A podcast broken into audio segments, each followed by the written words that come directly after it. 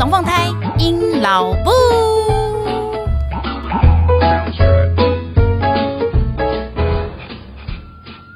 Hello，大家好，我是阴老布，各位老伯老布还好吗？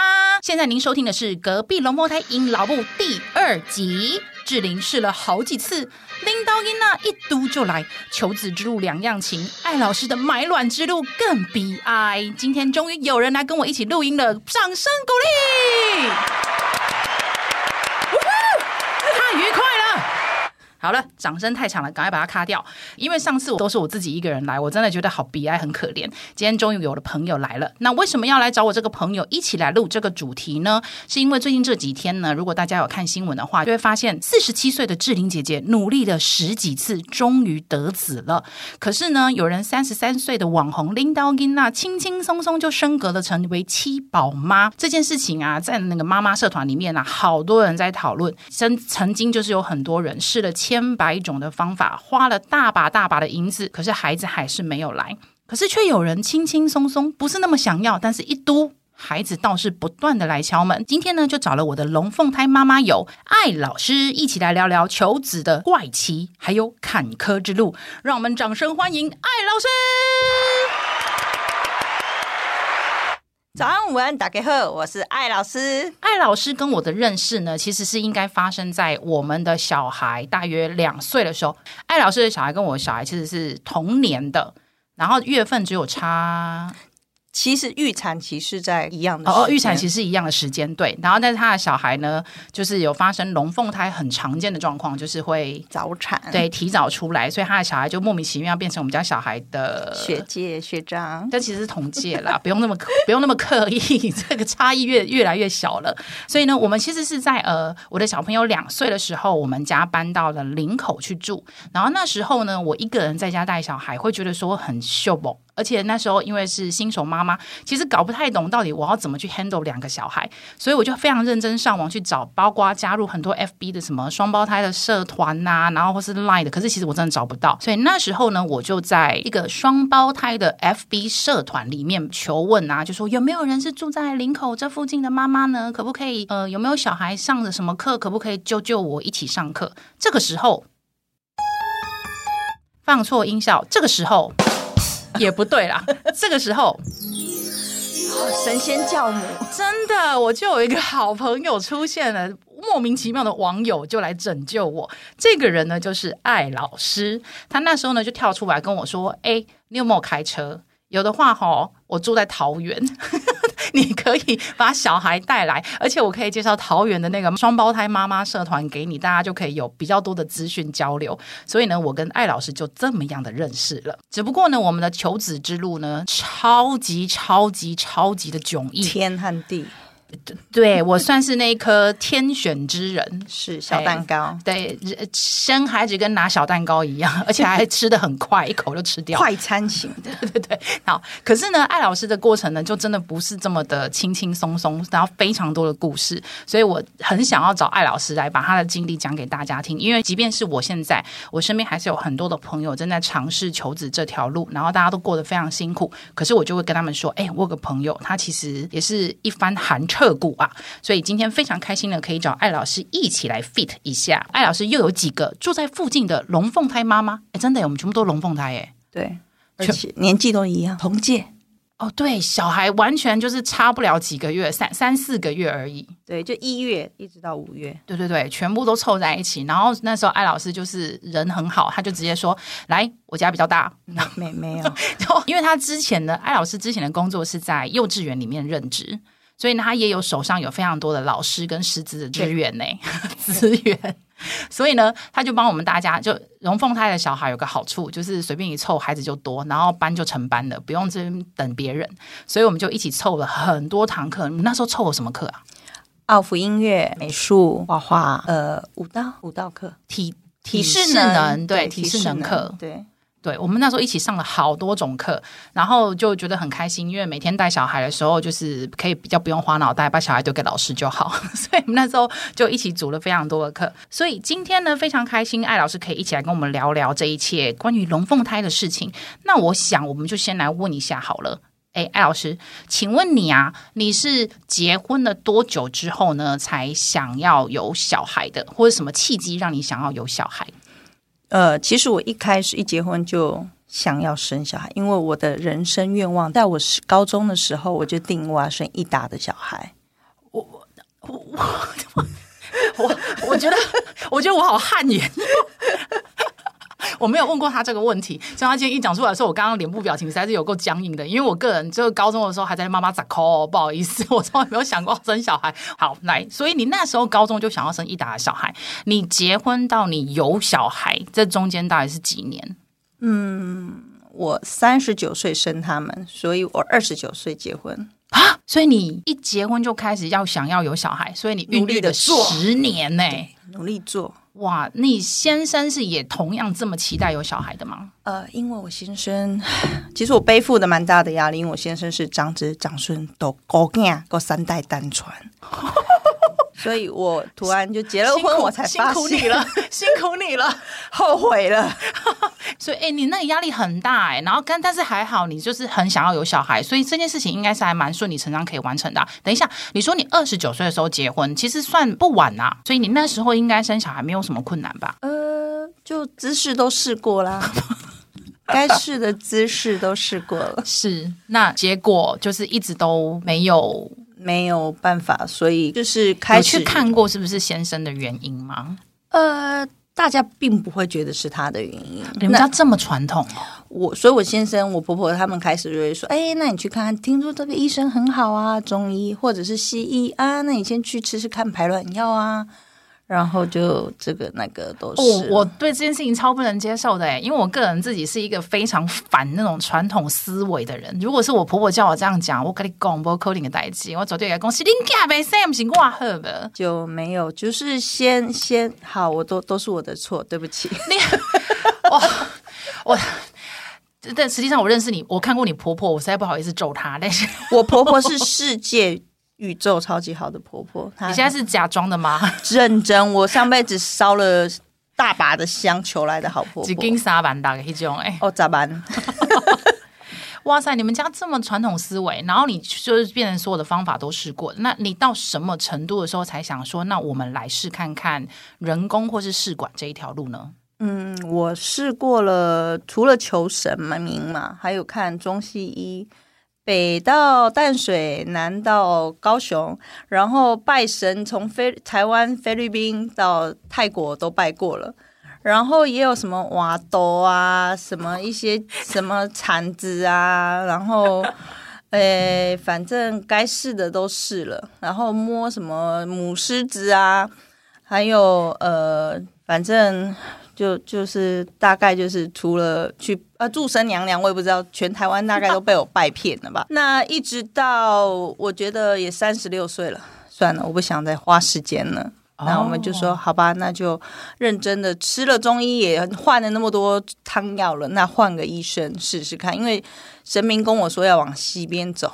我就开始走西边的医师，所以你从二十九岁试到了三十六岁这七年，然后所以你是在三十六岁的那时候开始去走人工还是试管呢？先走人工，三十六岁的时候开始走人工。对，那我想问一个问题，你怎么会人工也试的，试管也试的？那你到底整个为为怎怎么样去选择这一次是要人工还是试管呢？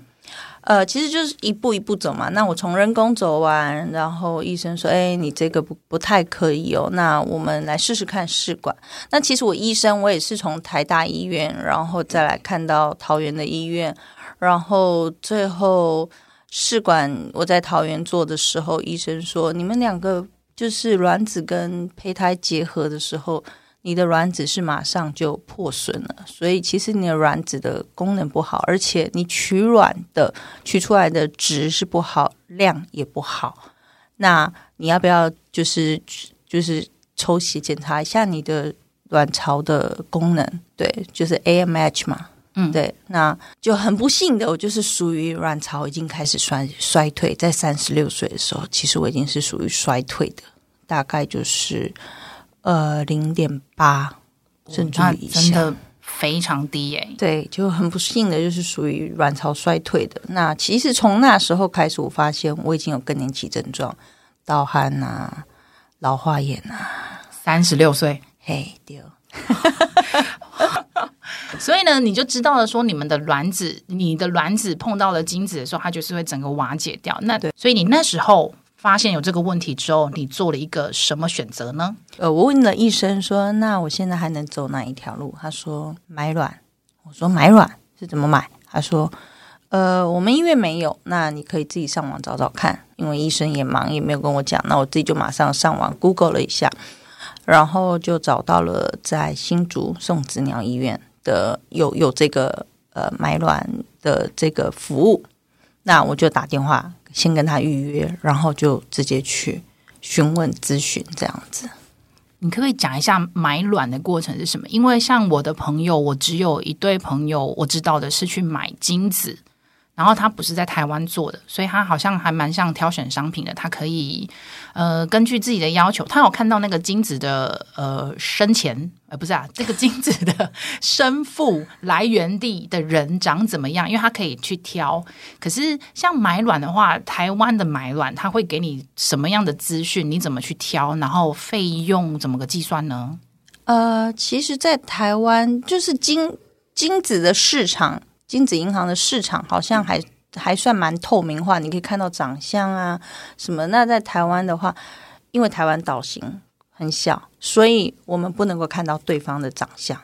那所以我可以挑的是说，哎，我希望这个是个至少读过书，大学以上，然后身高一一百六跟我差不多，然后血型要跟我和我先生是。一样，其中一个，哦、因为我们两个血型不一样，嗯、那至少是其中一个，不要到时候生出来，我一定不是你们的小孩。理解，理解，理解。对，然后再来就是，就是说，哎，我希望我小孩以后有双眼皮，拜托。好，哎，有这服务我不早讲。然后他就帮我说，哦，好，而且我就说，而且现在有太多用做的，我要天然双眼皮，不是。就是后天的，哦、对，所以就是有双眼皮呀、啊，大学学历呀、啊，然后呃不要胖的啊，然后等等之类的，不要有任何遗传疾病。嗯，当然他们都会先排除掉可能有什么地中海贫血这些等等的都不能够加入他们的卵子银行。哦，那然后这个费用我记得好像在台湾是标准的，就是九万九是给卵子妈妈的营养费。对，然后但是我们给给卵子中心那边可能是十三万多，还是十？可能现在随着市场，可能还会再高一点。那、嗯、好像十三万还是不不到二十万就对了。对，所以就是九万九是要给那个妈妈，然后但是剩下的四五万，那时候的行情四五万是给卵子中心的。对对，那是这是买一颗卵子的，买它一批哦，一一批一批，因为它就是一直打针嘛。那他就是跟我们的前面的过程试管过程一样，他打针打了，那打取出来，他这次的卵，哎、嗯，有全部都给你吗？对，全部都要给我。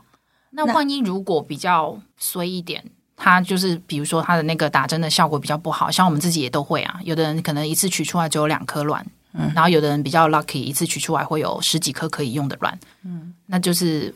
就是天选之人哦，就是同样均一价九万九，嘿，丢几粒嘛是九万九，再粒嘛是九万九啊！我很幸运，我取到二十三颗，哇塞！因为他很年轻，他才二十不到二十五岁，一个大学生，他他他青春那把退，所以。卵卵子量比较多，跑得快，效果好，是 这样子。那所以我们也成功取出来二十三颗，然后最后成型呃健康的胚胎也有十颗。那我们就先冷冻处理，嗯、因为你可以新鲜植入，但是你也可以就是冷冻过后，让它再分裂细胞，再分裂细一点，有分五天分裂、七天分裂、什么十天分裂。那分裂的 OK，那你觉得 OK？好，那。呃，等到你的可以可以植入的那一天，那再帮你植入。对，那其实胚胎多大？你知道多大吗？不知道，我没看到。我们的胚胎就像这么大。你这样点，其实听众不知道到底有多大。听众可以把自己的笔拿出来，往桌子上一戳，就那么大。就是原子笔那个圆珠头，就是那么大。哇，好小，零点零五 millimeter。你这记忆力好好，我跟我完全记不得了。因为我我我就会问，我会把事情问到很细，然后他就会帮你。那因为我们不是新鲜植入，我们是等到胚胎分裂到一个状况，那他就会到你旁边说，呃，那今天我们要植入的，我们这十颗有 AA 的，有 A 的，有 B 加的，有 B 的，看你要几分的。那我们当然就会先从一百分的开始选啊，AA 的先进去啊，嗯、然后就是慢慢植入。那他他也会问你说啊，那你要植入，医生会植入之前会先问你说，那你要植入几颗？那通常医生都会建议只有一颗、两颗，他不会希望你大量的植入。嗯，对，因为也打也害怕说你没有生过小孩，你一次变成多胞胎，嗯嗯，然后呃，可能你身体会承受不住。对对。这个倒是蛮多人会在那个网络上面会发问的其中一个问题哦，刚好你刚好提到，那我把这个问题拿出来，就会有人问啊，说，诶，那你像你们用试管的去做婴儿的话，那嗯。可以选性别吗？依照台湾的医生生殖法规定是不行，嗯，是不行的哦。大家有听到哈，是不行的啊。五哥还是有很多黑市的医生，你可以去咨询呢。不过那时候我倒是有跟我先生有讨论过这件事啊。如果今天我是在实验室工作的人，我明明就知道我的工作是要帮大家把那个呃胚胎啊，就是放到管子里面冷冻的，那我就觉得我一定看得到他的那个 X Y 码。所以我一定知道他是男生女生，我就在想，如果我就算不认识的人，我一定也会，如果可以的话，我一定会把它品质好，然后他能够有男有女的，我一定会把它分成有男有女在一管。嗯，对，所以我是觉得以人性的角度去出发的话，我也会希望成就别人的美好，所以应该基本上大家会这么个做法，除非。就是今天来的这批，通通都是男生或通通是对，那我就真的比较没有办法。当然，第一优先是一定是品质来去放它啦，所以大家不要再去想说会不会呃可不可以选性别，基本上真的很难。那特别是像我自己的医生，我都已经确定怀孕到四个月、五个月了，我还去问他，哎，就是跟他讲说，哎呀，医生，我们现在准备要帮那个小朋友准备房间了，请问我可以选蓝色还是粉红色？医生都会跟我说，看得到的时候你就知道了。我我想说，你把差不多了，都已经 怀孕成这地步，我讲一下会不会怎么样？但是我的医生就是非常的 strict，就是这个能讲，那个不能讲，都搞得非常非常之清楚。那个刚刚听的是艾老师的那个试管过程，那我稍微提一下我自己的，就是天选之人的那个试管过程，小蛋糕，对，给大家给大家一点点信心哈。我是在 我是在三十四岁的时候。就是满三十四岁的时候去去尝试要做试管这件事情，然后因为那时候我的想法就是非常直接，就是我想我先生要去有外派机会了，然后我很想要当美宝的妈妈，所以呢，我就是直接就是。二话不说，想说好，我们有一年半的时间可以在国外，应该怎么挤也可以挤出一个小孩吧。但是为了保险起见，他去找了医生，所以呢，我就去看了不孕门诊。那这边呢，跟大家讲一下，不要浪费时间。如果你有打算要去看不孕门诊的，一定要在女生的 MC 的第二天跟第三天去看医生哦。因为像我那一次啊，就很怕说哇，张开腿那个医生会看到我滴滴答答的血，不好看，不合垮金胎哥。所以呢，我就在经期过后的第二个礼拜去看医生，医生就跟我说。哇，这什么都看不出来，你要下个月再来一次，完全浪费了一个月的时间。所以，如果在这边有人想要去看不孕门诊的，请记得不要害羞，就是在你 MC 第二天或第三天就一定要去看医生，才不会浪费。后来第二个月，我就是在正确的时间点去看了医生。看了医生之后呢，也是做了一些相关检查，然后抽血啊，然后也要验老公跟验我的。那我的状况呢，就是我的老公不好生，他的精子就是。讨个破气，就是只有三十趴的精子就是正常可。我老公有八十分。哎，那个我老公不好意思哦，你自己去面壁思过一下，你看看人家老公比起的冲啥命啊？哎，而且我老公比你老公大，是他说的是年纪，不是什么东西。对对对对 干什么？对，好，所以我老公就是那个精子们 talk party 就只有三十趴可以用，所以呢，我在那个医生的档案上面，就是那个什么受孕怎么记录排行榜上面，他就帮我写上了，就是这个求子不成的原因是男方问题这样子。好，那其实我在这个方面的时候，我就会心情就是其实老实说舒压了很，因为我看过太多同梯的妈妈们，我知道很多真的是妈妈本身的问题。每一次去看医生的时候，看到他们，其实我都很想。我都很想安慰他们，因为我真的觉得这个真的不是女生的错，没有人想这样说真的，没关系。对，我我懂。然后，对，好，那天选之人就继续再讲天选之人。天选之人呢，就是在做完了一系列的检查之后呢，然后就是进入了一般的打针程序。那因为我的 AMH 值也很漂亮，身体的其他器官哦，我也没有那个亚洲人，据医生的说法，都基本上会有一两颗囊肿。嗯，对。那但是你的囊肿如果没有在挡住主要出入口，嗯，那其实是比较没有关系的，但比较少有这状况。那我刚好又是在这方面有天选之人。对，我没有囊肿，医生也觉得很神奇。对，我我个人也蛮意外的啦。然后就，嗯、所以呢，我就非常顺利的，就是打的针剂也没有那么重。我有朋友是一天要打两剂，那我自己是一天打一小小咪一剂就可以了。羡慕，对对对，有。我以前都是早上上班打一剂，哎，下午回来再一剂。我就早上的时候就是睡眼惺忪，我说打完一剂，然后就回去睡觉。而且因为胖子不怕不怕打针，就是没有很痛。我看我别的比较瘦的朋友，那个打完肚脐那一圈咚咚哦，对，好可怜哦。而且最怕的是有时候我们抽针以后打下去，哎啊干，我刚刚忘了拔药。哎，所以又要再拿出来再打另一遍，因为现在针就是很像自动铅笔，你要转到那个量，然后转完之后呢，要把那个针就是才压进去。有有时候你就发现你打的是空针，因为刚刚根本没有转剂量。对，就打心酸，再来打一次。而且有时候一拔出来的时候，那个血就噗 喷出来，恨不得喷出来是脂肪。为什么不是脂肪？对，为什么不能顺便出来的时候抽个两滴脂肪出来？对，好可怕！我们两个把这整个过程好像讲的太轻松哎。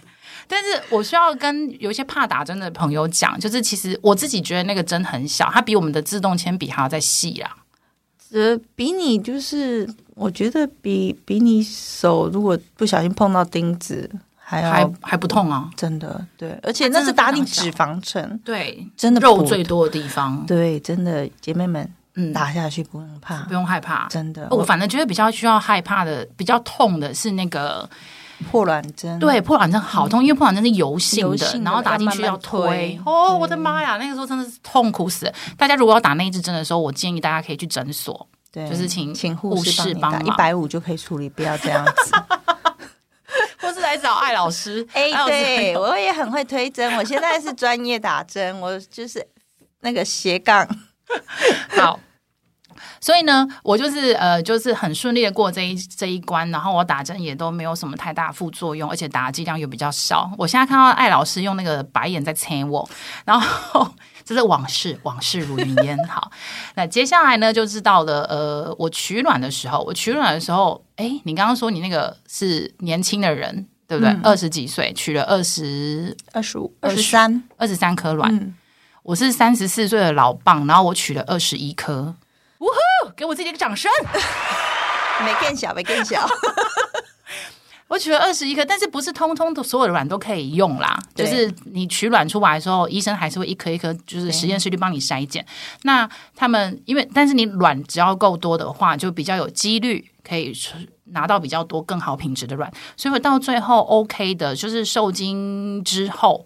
然后也有发育成长，然后长得比较漂亮的，所以我就总共拿出了十一颗 AA 级的。哦，好，反正就是医院会打电话来跟你讲你的那个整个实验室的状况。那个护士还会问我说：“呃，因为你打算要几颗放一管？因为每一次解冻的时候，其实是一管一管的解冻的。呃，如果你这一次放了四颗，但是里面你其实只要植入两颗的话，那另外两颗就会怕剩了。”嗯，所以那时候我就跟他讲说，那你可不可以帮我两颗两颗放一管？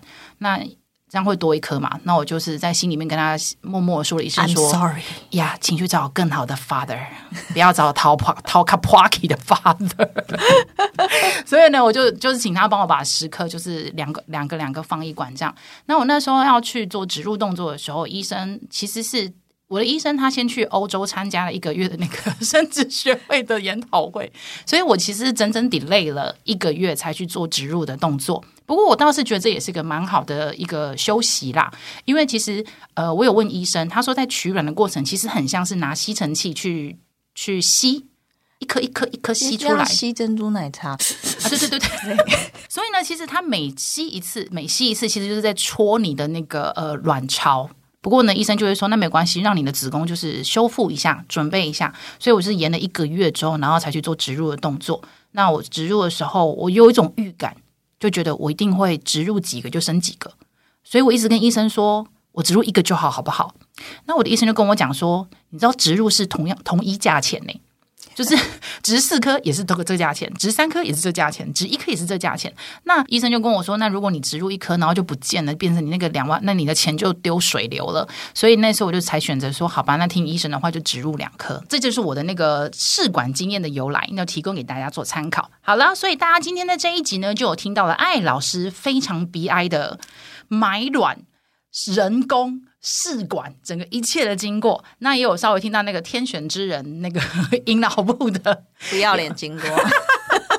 所以呢，大家都有听到这几个呃比较有趣的一些经验，那希望大家呢可以就是拿去做一下参考。如果今天你尝试了很多次，或是你有朋友尝试了非常多次，也许艾老师的方式也可以给你一些参考。那这一集的隔壁龙凤胎引导部就到这边喽，非常欢迎大家有什么心得想法都可以留言给我哦。喜欢我的朋友，请帮我按赞、订阅、加分享。要知道更多的资讯，请上隔壁龙凤胎引导部的 FBIG。那我们下集见喽，拜拜，拜拜。